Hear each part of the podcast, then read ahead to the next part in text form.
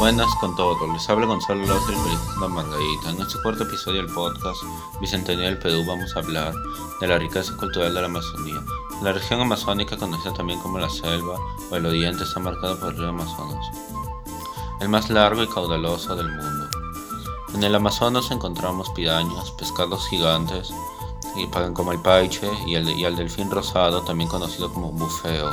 Junto al río, otro elemento de la mar que marca esta región el país es la selva, con árboles gigantescos como el ceiba, lluvias torrenciales, cielos abiertos celestes.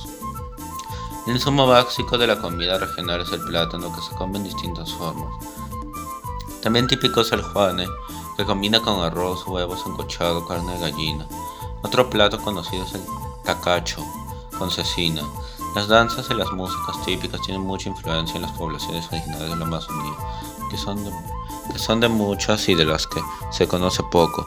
Están por ejemplo los Iscono, los Shipibo, famosos por sus diseños conocidos como Kene, los Kukama o los Manchigengas distintos, los manchiqueños. Entre otros, cada una de estas poblaciones originarias habla una lengua distinta. El Ministerio de Cultura estima que son decenas las lenguas originarias de la Amazonía que siguen hablando en Perú. Su arte es rico y diverso y como la, en el land de la cultura amazónica promueve el respeto a la naturaleza y una vida en el equilibrio, en equilibrio con todos los seres que nos rodean.